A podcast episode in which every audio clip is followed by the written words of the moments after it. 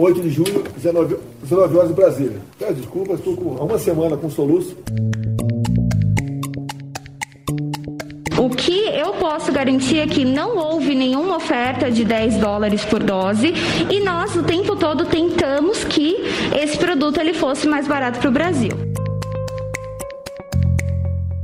E algo também muito fundamental que insisto, embora seja óbvio dizer, mas que é preciso dizê-lo: a preservação absoluta de algo que é também inegociável, que é o Estado de Direito e a democracia. Ela está pedindo a cariação, acho que nós devemos fazer a cariação, até porque ela que está sendo acusada e ela faz questão de fazer a cariação. Isso. Na verdade, o meu posicionamento é favorável ao distrital misto. Importante dizer que a presidência da Câmara tem compromisso com a democracia. A quarta-feira amanheceu com a notícia de que Jair Bolsonaro havia sido internado no Hospital das Forças Armadas em Brasília por causa de uma crise de soluço que dura há mais de uma semana e com fortes dores abdominais.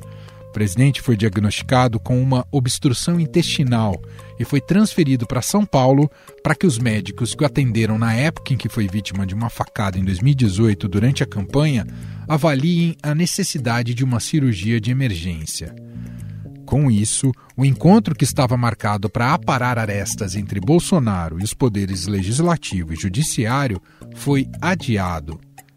Depois dos ataques desferidos contra integrantes do Supremo Tribunal Federal e de suas ameaças à realização das eleições, os chefes dos três poderes iriam se reunir nesta quarta-feira em busca de uma espécie de trégua política. A reunião seria realizada na sede do STF e foi proposta e articulada pelo presidente da corte, Luiz Fux. Por falar em eleição, a Câmara dos Deputados começa a debater a reforma política. A proposta da relatora, deputada Renata Abreu, do Podemos, quer ressuscitar o chamado Distritão, que já foi rejeitado duas vezes pelo plenário da Câmara em 2015 e 2017. Enquanto isso, a CPI da Covid continua seus trabalhos para provar que houve negligência e possível corrupção no governo federal ao longo da pandemia. Nesta quarta-feira, foi ouvida a diretora técnica da Precisa Medicamentos, Emanuela Medrades, que negou em depoimento que a empresa tenha ofertado doses da vacina Covaxin ao Ministério da Saúde por um valor de 10 dólares a dose, isso em novembro de 2020. No contrato assinado em fevereiro e intermediado pela Precisa, o Ministério da Saúde concordou em pagar 15 dólares por dose da Covaxin. As doses nunca foram entregues, nada foi pago e o contrato foi suspenso em junho, após denúncias de irregularidades nessa contratação. No Poder em Pauta de hoje, vamos abordar esses assuntos com os nossos repórteres de Brasília, que cobrem o dia a dia da política. Então, fazendo a nossa conexão tradicional com Brasília, do Poder em Pauta, nosso encontro quinzenal. Cumprimento inicialmente Vera Rosa. Olá, Vera, tudo bem com você? Oi, Emanuel, tudo bem e você? Tudo bem também. O Felipe Frazão, que faz parte desse time aqui do Poder em Pauta, está de férias e hoje nós temos uma figura que já participou do Poder em Pauta e está de volta. Gostamos muito da participação dele. Estou falando do André Chalders, também lá diretamente da capital federal. Olá, Chalders, como vai? Opa, tudo bom, Emanuel? Tudo bom, Vera? Tudo bom, ouvinte? É isso, André Oi, Chalders. Chalders, muito bem-vindo. Obrigado, é bom estar de volta. Muito bom. André Chalders, Vera Rosa, nosso time hoje aqui do Poder em Pauta.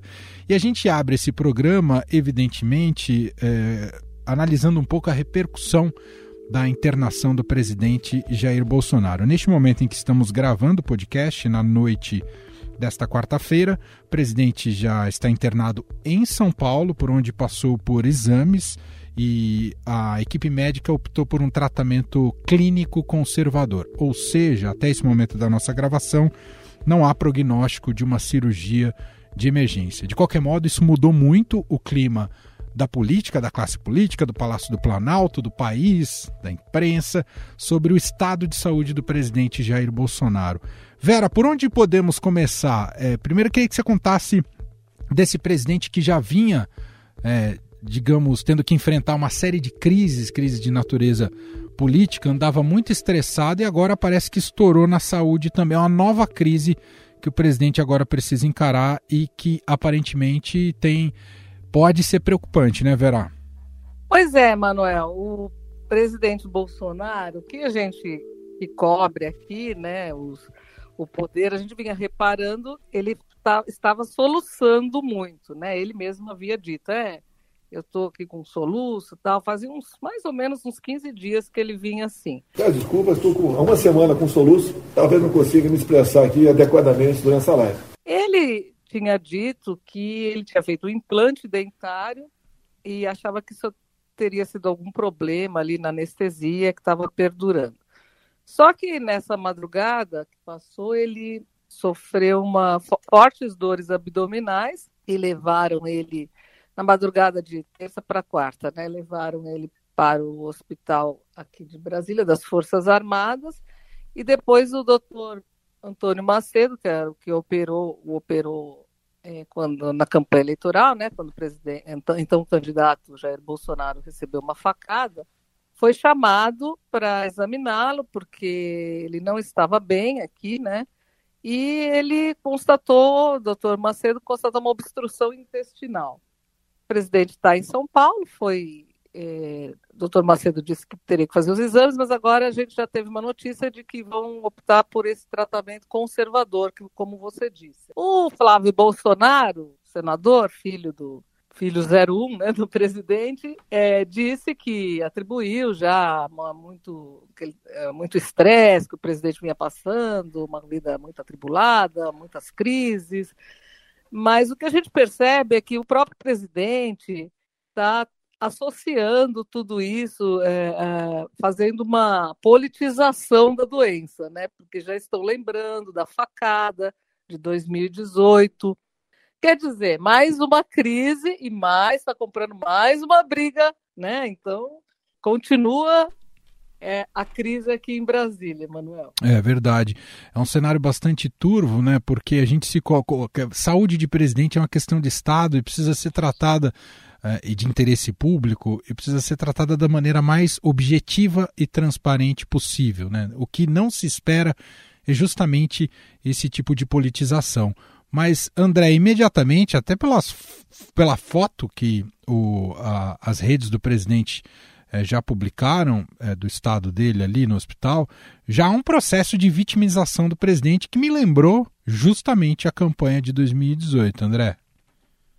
Exatamente, Manuel. O presidente ele postou na sua primeira manifestação desde que ele foi removido para o hospital, ele postou lembrando exatamente a, a, o atentado que ele sofreu em Juiz de Fora, é, dizendo que foi, enfim, atribuindo a um antigo filiado ao PSOL, braço esquerdo do PT, nas palavras dele, né? Então, o próprio Bolsonaro contribuiu para contribuir para enfim, atiçar os apoiadores dele nesse sentido, assim, de é, politizar a questão, enfim, lembrar a, a origem realmente dessa complicação dele que foi durante a campanha eleitoral. Bom, vamos aguardar, né, para que é, quais serão os próximos passos aí dessa, do tratamento clínico. Ô Vera, pelo que sabemos até agora em tese, não te, oficialmente não saiu nada até a nossa gravação aqui do podcast, mas aguardamos que Hamilton Mourão, vice-presidente, deve assumir a presidência a partir de agora, enquanto o presidente está fora de combate, Vera? Não, porque o vice-presidente Hamilton Mourão viajou, viajou nessa quarta-feira para Angola. Apertem os cintos, os pilotos sumiram, é isso, Vera? É, ele já tinha um compromisso lá da comunidade de países de língua portuguesa e viajou ao mesmo tempo que o presidente estava indo para São Paulo, Mourão já estava viajando para Angola. Em tese, né, pelo, por enquanto, o presidente Bolsonaro não vai passar, ele vai, ele vai, ele não vai se, ele vai se afastar, mas ele continua presidente, não assume o Mourão.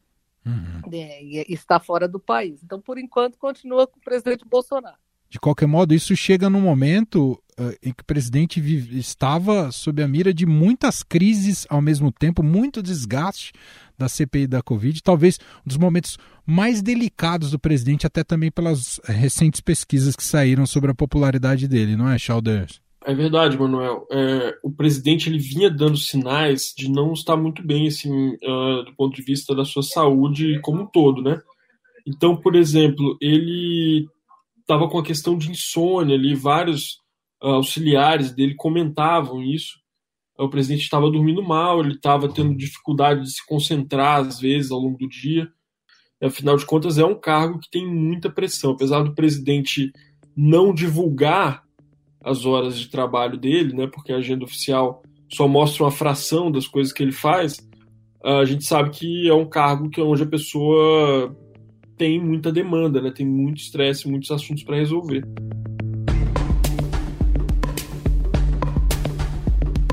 Bom, não fosse, entrando já até aqui no nosso segundo assunto, Vera, não fosse essa crise de saúde pela qual o presidente está passando neste momento, está internado, etc. Essa quarta-feira seria marcada ali por um, uma reunião, um gesto simbólico para tentar pôr panos quentes na relação entre os poderes. Mas era um fogo que foi atiçado pelo próprio Jair Bolsonaro, presidente, na semana passada, com a sua metralhadora retórica sempre muito radical, né, e criando fissuras e problemas institucionais, seja com o judiciário e com o legislativo. Essa reunião foi cancelada, mas a ressaca ainda continua desses problemas que o próprio Bolsonaro plantou, não é, Vera? Ah, sim.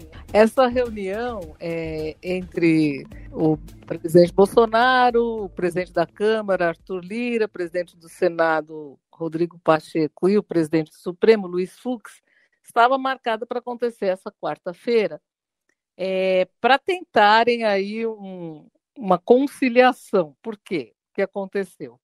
O presidente Bolsonaro chamou é, o ministro é, do Supremo e presidente do Tribunal Superior Eleitoral, Luiz Roberto Barroso, de imbecil e idiota. Daí vem o Barroso com a história esfarrapada dele, entre outras, né? dizer que o voto em papel isso desqualifica as eleições, fere o sigilo do voto. É uma, é uma resposta de um, de um imbecil.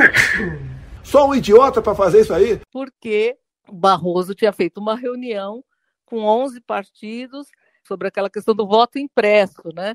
o ministro Barroso é contrário ao, ao, voto impresso e alega que as urnas eletrônicas não apresentaram nenhum problema até agora, em 25 anos de existência das urnas eletrônicas. Ele fez uma reunião, pois Alexandre de Moraes, outro ministro do Supremo, também estava na reunião, Gilmar Mendes também participou de uma reunião, enfim. Bolsonaro se irritou com isso, saiu dizendo que, na semana passada, ou teremos eleições auditáveis, eleições, como ele chama, ele, ele diz que só com voto impresso haverá eleições limpas, né? Ou teremos eleições limpas ou não teremos eleições. Amém. Ou fazemos Amém. eleições limpas no Brasil ou não temos eleições. Depois dessa declaração dele, começou uma, uma crise, né? Outra, outra crise, né, Manuel? Sim. E aí o ministro presidente do Supremo, Luiz Fux, chamou o presidente Bolsonaro para uma conversa, justamente no dia em que estava se aposentando o decano do Supremo, Marco Aurélio Mello. O presidente Bolsonaro também já foi lá para dizer que tá, estava indicando o André Mendonça para a vaga. Né, do... E aí o Fux disse para ele, olha, é preciso, é preciso respeito aos limites da Constituição onde nós debatemos quão importante para a democracia brasileira é o respeito às instituições, os limites impostos pela Constituição Federal. E o Bolsonaro saiu depois dessa conversa dizendo que era Jairzinho paz e amor e, e que e, você percebia que ele queria apresentar uma nova fisionomia ali, né? Que ele era Jairzinho paz, paz e amor e que ele estava falando é, ele estava falando sobre eleições, mas ele não, ele, ele não quis dizer nada de, sabe? Ele, ele, ele falando como não, não, não, quis dizer nada de, ele não falou nessas palavras, mas o que ele estava querendo dizer assim, não estou falando nada de golpe, vocês é que interpretaram isso. os jornalistas perguntaram: o senhor se arrepende do que o senhor falou? Então ele falou: não, vamos encerrar a entrevista aqui. Ó, se vocês continuarem perguntando isso, vamos encerrar essa entrevista. E aí depois puxou um Pai Nosso, começou a rezar Pai Nosso. Depois disse que eu sou grosso, vai acabar a entrevista. Acabei de falar para você, vamos rezar o Pai Nosso aqui, vamos? Vamos rezar? Vamos lá, vamos ajudar, vamos rezar, vamos rezar o Pai Nosso. Vamos lá, ajuda aí, pessoal. Pai Nosso que está no céu. Então é isso. Então, depois disso, o Rodrigo Pacheco, presidente do Senado, também saiu para dizer que não, não, não, não ia apoiar, não se apoiava nenhuma ruptura institucional, né? De modo que nós não podemos admitir qualquer tipo de fala, de ato, de menção que seja atentatória à democracia. E o Lira, o Arthur Lira, no outro dia, é, também foi às redes sociais, é, também num tom mais ameno, mas depois de já ter conversado com todo mundo para jogar, tentar jogar água na fervura, como ele mesmo diz, né? E aí marcaram essa reunião para hoje. Aí houve essa, essa internação do, do presidente Bolsonaro e a reunião está suspensa. Suspensa.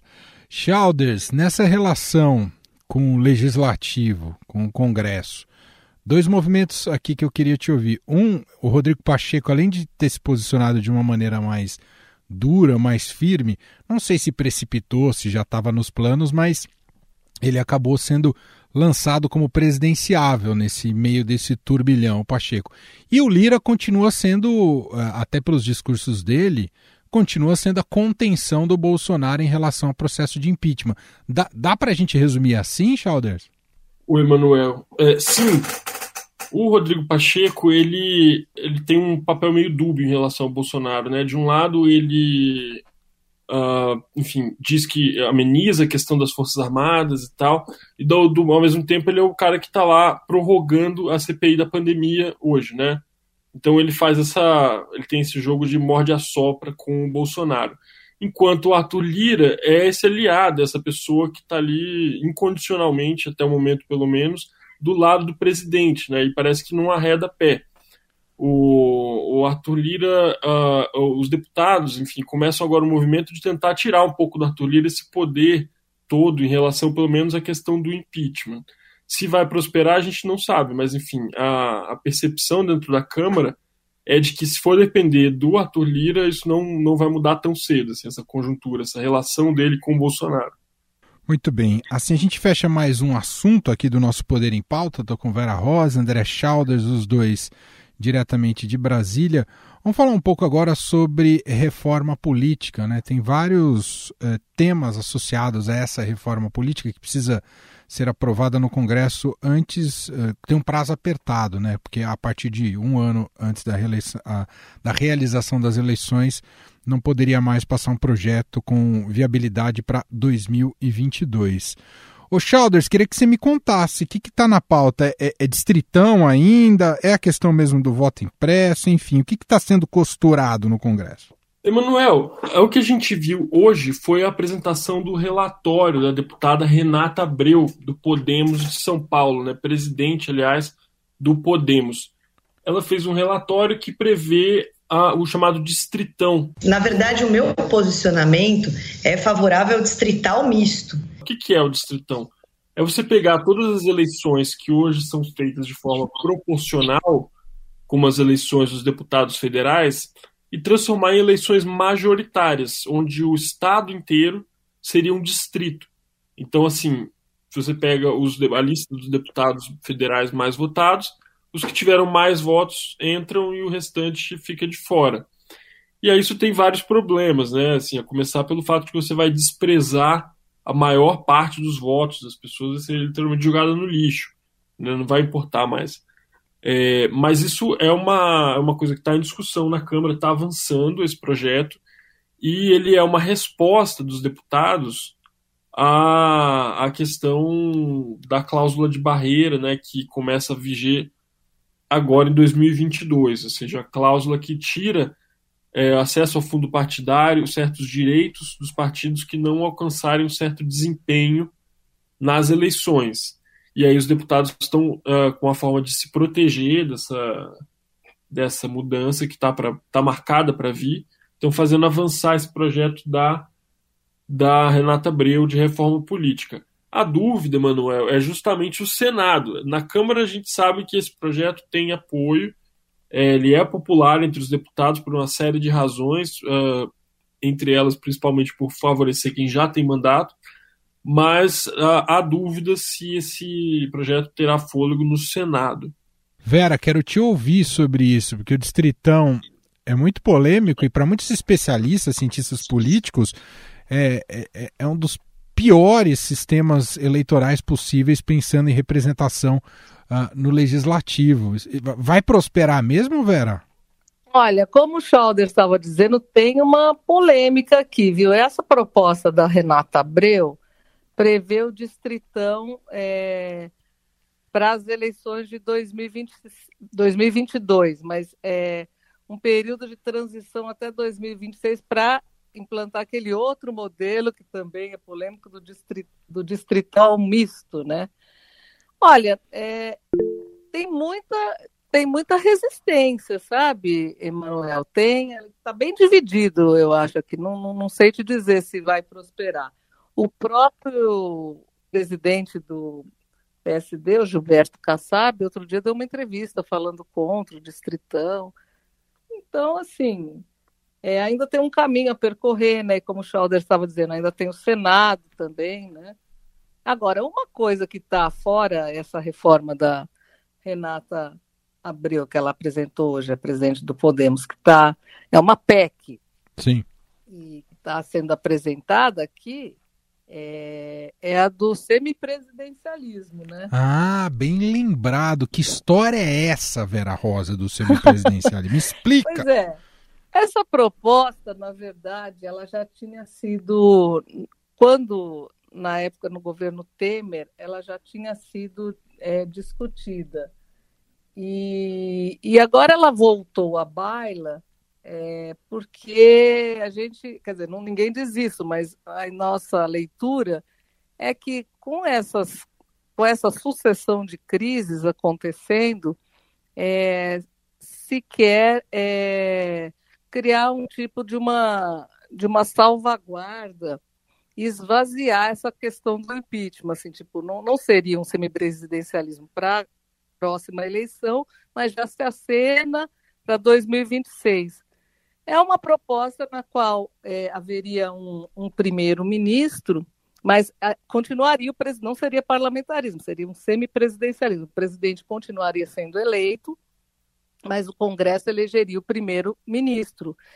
E esse primeiro-ministro é que, na prática, iria governar, né? mas o presidente seria é, o chefe das Forças Armadas, teria é, toda a representação nas viagens no exterior, tal, mas o, o chefe de governo seria o primeiro-ministro. Também não é fácil de passar, até porque é uma não. PEC, né, uma proposta de emenda à Constituição. Tem que passar pela Câmara, tem que passar pelo Senado. Mas já tem é, ontem teve, anteontem, aliás, teve uma reunião de líderes aqui em Brasília e já tem um apoio aí para. É, já tem algumas assinaturas sendo. É, já tem mais de 100 assinaturas, pelo que nos disseram, uma das propostas aí que está sendo apresentada. É, Manuel, essa questão do semipresidencialismo, né? Enfim, é um novo. É um nome novo, na verdade, para uma coisa que é antiga, que é parlamentarismo, né? Sim. Enfim, eu acho curioso, é que toda vez volta essa discussão, assim, é, é um pouco a roda do Sansara lá do budismo, assim, que você fica né, sempre indo e vindo, e você volta sempre para o mesmo ponto e tal. É, enfim, isso é uma coisa que já sempre, sempre se aventa, né? É uma coisa que a Constituição de 89 é, determinou que fosse é, feito plebiscito, esse plebiscito foi realizado em 1993 e fracassou, assim, fracassou tipo, de forma retumbante a ideia do parlamentarismo naquele momento. É, eu, eu, eu, eu, sou um pouco cético quanto a isso, mas é, é, seria uma forma para os congressistas, para os donos de partido como Gilberto Kassab, enfim, de garantir um bom naco de poder, né? Assim, Sim. Né, do ponto de vista dessas pessoas é muito interessante. Agora, eu não sei se tem uma, uma adesão popular realmente a essa ideia. É.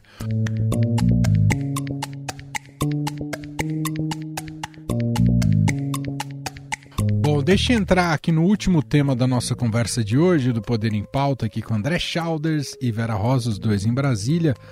Schauders passou, inclusive, essa quarta-feira toda, uma quarta-feira bastante tensa por causa da saúde, estado de saúde do presidente Jair Bolsonaro. O Schauders passou acompanhando a CPI. CPI que está chegando ao seu final de primeira temporada, vamos dizer assim, que vem recesso por aí e depois ela retoma daqui 15 dias e aí para mais uma temporada de três meses que promete muito desgaste do presidente Jair Bolsonaro. Hoje foi o caso Covaxin que eh, esteve ali mais uma vez tentando eh, se extrair fatos, provas eh, para a comissão parlamentar de inquérito né, sobre esse caso Covaxin. A diretora da Precisa Medicamentos se enfim falou, né, Chalders? A Emanuela Medrades, né, que ontem estragou o entretenimento do brasileiro, ao se recusar a falar. É, enfim, fez toda uma cena, enfim, disse que não ia falar. Fez... Na terça-feira, né? Na terça. Isso, isso. Fez com que os senadores fossem atrás da, do ministro Luiz Fux para que ele pudesse aclarar, esclarecer a decisão dele. Enfim, e quando chegou lá à noite, depois disse que estava exausta, que não ia falar. Eu vou permanecer no meu direito de não responder, porque estou exausta. É, ela falou, estou exausta. Agora virou uma moda, viu? A gente aqui fala sempre que estamos exaustos. É, virou um meme dos jornalistas. Mas, enfim, a Emanuela hoje falou, a diretora técnica da Precisa Medicamentos, ela foi elogiada pelos senadores por ser bastante articulada, bem inteligente. E o centro do depoimento dela, me parece que foi uh, negar aquela memória da reunião que o Estadão mostrou, a matéria do, da Júlia Afonso e do Breno Pires, né, mostrando que numa reunião entre Precisa Medicamentos e o Ministério da Saúde, a Precisa ofereceu um valor de 10 dólares por dose de vacina e depois apareceu cobrando 15 dólares. A Emanuela disse no depoimento dela que, na verdade, não houve uma oferta. Na verdade, tudo o que aconteceu foi uma intenção, uma possibilidade de oferecer é, 10 reais. Os senadores, é, a, dose, a vacina a, a 10 dólares, perdão. O que eu posso garantir é que não houve nenhuma oferta de 10 dólares por dose e nós o tempo todo tentamos que esse produto ele fosse mais barato para o Brasil. Os senadores não compraram essa versão, Manuel. É, os senadores com, com, os quais eu conversei do G7, que é esse grupo majoritário da CPI, disseram que isso é uma balela, que não faz sentido essa, essa alegação da, da diretora da Precisa, que não é assim, essa, os servidores públicos eles não podem simplesmente mentir numa ata. Enfim, esse foi o depoimento dela. Amanhã a gente muda de caso, a gente vai para o caso da suposta venda de 400 milhões de doses da vacina AstraZeneca, com o empresário Cristiano, que era o representante da Davat no Brasil. É, e aí, depois do depoimento de Cristiano, amanhã a CPI entra de recesso, junto com o resto do Congresso só volta provavelmente no dia 3 de agosto, segundo disse o senador Humberto Costa. E durante esse tempo, Emanuel, o, o, a CPI tem uma série de coisas para fazer. A CPI tem uma série de sigilos de pessoas, sigilos é, fiscais, sigilos telefônicos e telemáticos de pessoas que foram quebrados, né, que estão em poder da CPI e que vão ser analisados.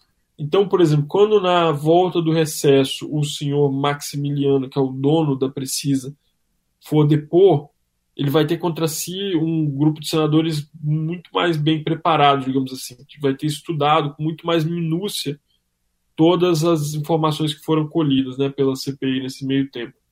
Vera, se você fosse fazer uma sinopse para Netflix, já que a gente está fazendo essa alegoria audiovisual, dessa primeira temporada da CPI.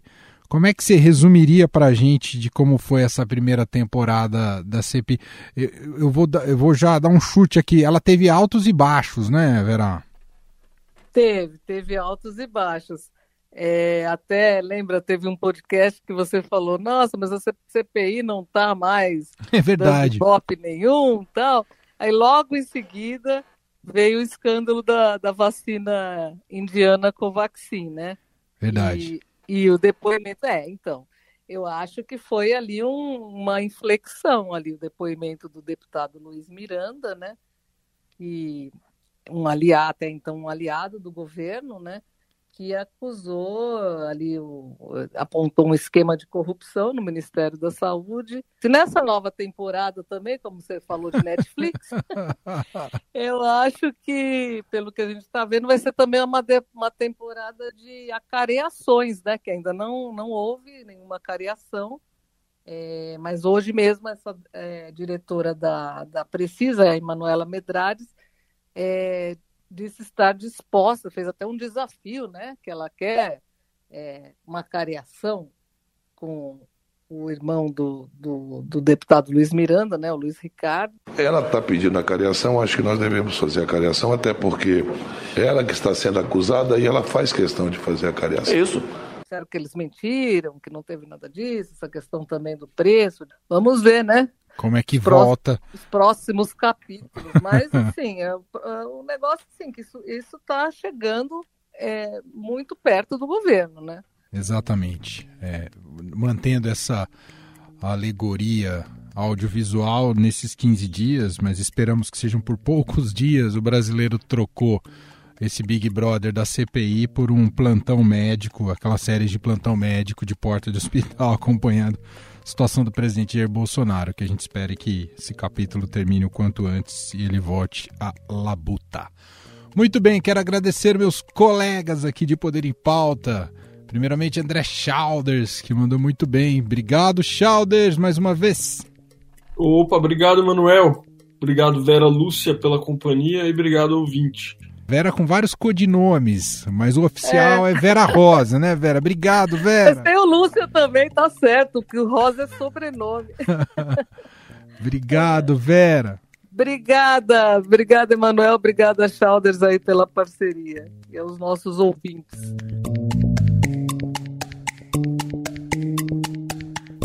E este foi o Estadão Notícias de hoje, quinta-feira, dia 15 de julho de 2021. A apresentação foi minha, Emanuel Bonfim. Na produção e edição, Gustavo Lopes. A montagem é de Moacir Biasi. Nosso diretor de jornalismo é João Fábio Caminoto. E para escrever para a gente, nosso e-mail podcast@estadão.com. Bom, dois recados. O primeiro deles é que eu estou saindo de férias a partir dessa quinta-feira e só retorno em agosto. Então, ao longo dos próximos episódios e as próximas semanas, você terá a incrível companhia do meu colega aqui, Gustavo Lopes, tá certo? Ao longo dos próximos programas. E o segundo recado, antes de partir definitivamente, é que você fica agora mais uma vez com Paula Lima e mais um Drops do Vozes Negras. Um abraço, gente. Até a volta. Doritos oferece Vozes Negras. Drops Vozes Negras.